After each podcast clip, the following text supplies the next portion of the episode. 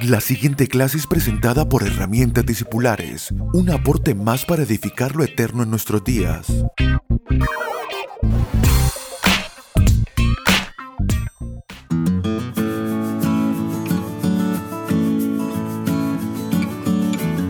Saludos amados, bienvenidos. Esta es nuestra clase número 125 de herramientas discipulares. Vamos a continuar en esta clase lo que venimos construyendo acerca de la justicia de Dios. Venimos hablando acerca de cómo se experimenta en nuestras almas la transformación que provee la vida espiritual, el Evangelio siendo entendido, permeando hasta lo más profundo de nuestros corazones para transformar, para quitar lo viejo, para quitar toda ignorancia, toda tiniebla y que se exprese Cristo a través de nuestras vidas. Habíamos dicho en la clase anterior de que la justicia humana no puede ser llamada justicia delante de Dios. Esta clase me gustaría comenzar haciendo un cuadro comparativo entre la justicia humana y la justicia de Dios. Puedo decirles que la justicia humana es una justicia muerta. Es una, una justicia que se produce por conceptos, por ideologías, por derechos, por prohibiciones, por deberes. Es decir, la justicia humana está muerta en este aspecto, en que, en que eh, estas filosofías de vida van produciendo pensamientos, van produciendo argumentos, pero esos argumentos no están vivos. Desde el solo hecho que puedo ponerlas en un escrito, y esa letra está muerta, está allí escrita y produce una justicia, porque es una justicia basada en argumentos, basada en exigencias, basada en derechos, pero no, no está viva esa justicia, a diferencia, y yo, yo por qué sé que esa justicia está muerta.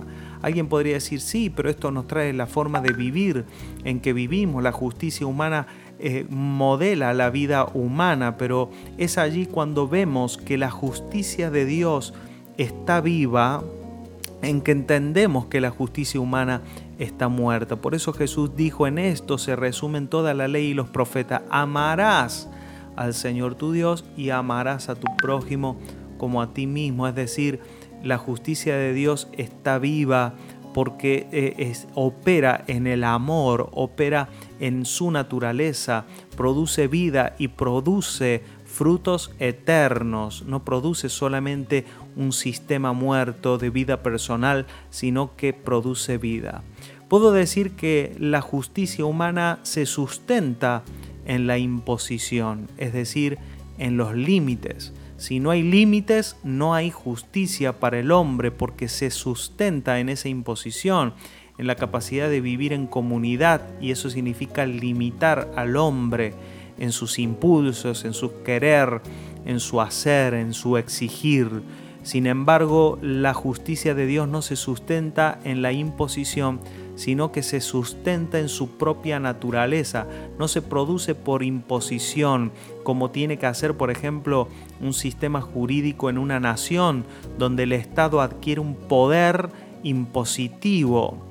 Pero nosotros, eh, la justicia de Dios no opera en nosotros por imposición, es decir, no vemos a Dios trayendo reglas de vida y tratando de imponerlas para que nosotros podamos vivir en esa justicia, porque ya demostrado quedó en la ley de Moisés que eso no produce transformación. Entonces, ahora en Cristo Jesús, la justicia de Dios no se produce por imposición, sino que Él nos ha dado su naturaleza y en esa naturaleza nos ha dado su justicia. Podemos decir que la justicia humana es relativa, es decir, es interpretativa, está sujeta a la interpretación. Eh, eso, eso es así, para eso tenemos sistemas que interpretan las leyes para poder llevarlas a cabo y están constantemente en modificación por causa de cómo el hombre evoluciona en su manera de vivir la sociedad y en su manera de entender la vida misma. Sin embargo, la, justicia de Dios es absoluta y abarca todas las cosas. La justicia humana se sustenta en las fuerzas y en los méritos humanos, es decir, el hombre es inculpado y el hombre es acusado, al hombre se le dan derechos eh, y deberes, pero todo esto se sustenta en sus propias fuerzas y en sus propios méritos. Sin embargo, la justicia de Dios en nuestras vidas no se sustenta en nuestros méritos, sino que se sustenta en su gracia y en su amor. La justicia humana siempre provoca injusticia y mal. Por más que el hombre intente eh, de manera coercitiva ¿no? Eh, sostener eh, la justicia y estados de justicia, sin embargo vemos cómo el hombre siempre encuentra ¿no? los canales, las formas, las maneras para traer y para que la injusticia y el mal permanezcan en la tierra, porque así es la justicia humana. Es la misma justicia la que trae y la que provoca el mal en el hombre. Pero está bien, no, no tiene el hombre acceso a otra cosa diferente, sino que eh, más bien entendemos que esa justicia es limitada, esa justicia eh, eh, funciona así, pero no, no estamos mirando esa justicia para juzgarla, sino lo que nos interesa son los sistemas humanos, personales, porque es la transformación del alma y claro que eso cambiará nuestra manera de vivir. Por eso el apóstol Pablo pregunta a una de sus iglesias y les dice, señores, ¿por qué no sufren más bien el agravio, sino que más bien se llevan a juicio uno con otros? Es decir, en esa iglesia no se estaba viviendo la justicia de Dios, sino que todavía seguían sometidos a sistemas de justicia humanos. Pero si uno solo hubiese experimentado la justicia de Dios, dice, más bien deberían de sufrir el agravio como aquella persona que expresa la justicia que se produjo en aquella cruz, donde Jesús, en vez de condenarnos por nuestra condición y por nuestra vida, Él nos eh, trajo vida y pagó el precio en sí mismo. Eso es un sistema de justicia. Por eso siempre decimos y repetimos, lo que en la cruz sucedió no fue una injusticia. Por más de que eh, Hollywood intente expresar de que fue una, un suceso de injusticia que hayan crucificado a Jesús, Él no fue crucificado, sino que Él se entregó en esa cruz por nosotros. Por lo tanto, la cruz es la máxima expresión y manifestación de la justicia de Dios. Es un sistema de justicia. Proverbios capítulo 3, verso 30 dice, no tengas pleito con nadie sin razón. Si no te han hecho agravio, no envidies al hombre injusto, ni escojas ninguno de sus caminos. Voy a concentrarme unos minutos en esta palabra razón, el razonamiento. los sistemas jurídicos humanos traen un sistema de razonamientos, donde el, corazón humano, con lo limitado de los recursos a los cuales accede, sea esto, eh, eh, sean estos eh, lo que provienen de nuestros sentidos, de nuestra historia, que es, que es un abrir y cerrar de ojos. No nos alcanzan los años de nuestras vidas para tener un entendimiento amplio de la vida y sin embargo, ya desde nuestra niñez y de nuestra adolescencia funcionamos sometidos a estos sistemas.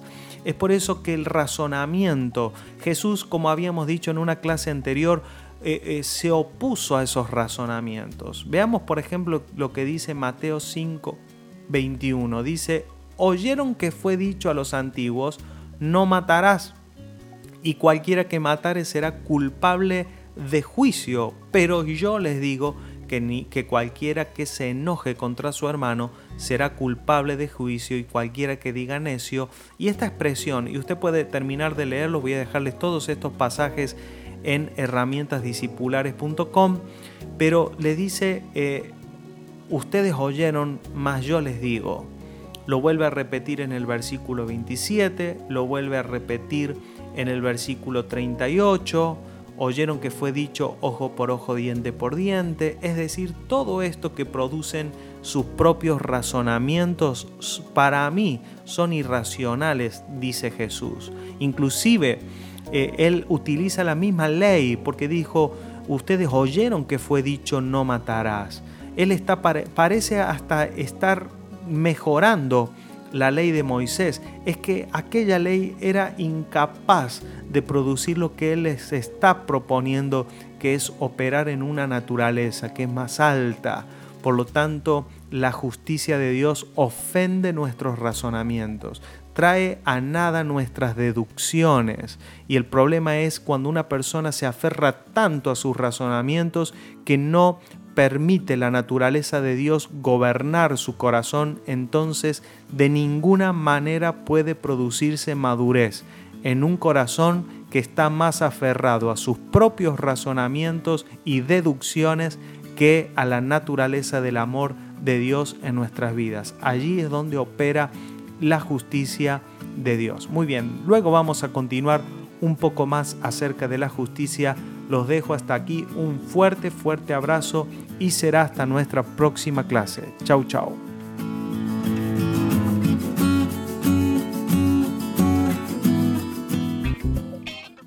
Puede comunicarse con nosotros a través de nuestra página web www.herramientadiscipulares.com o vía mail a herramientadiscipulares.gmail.com.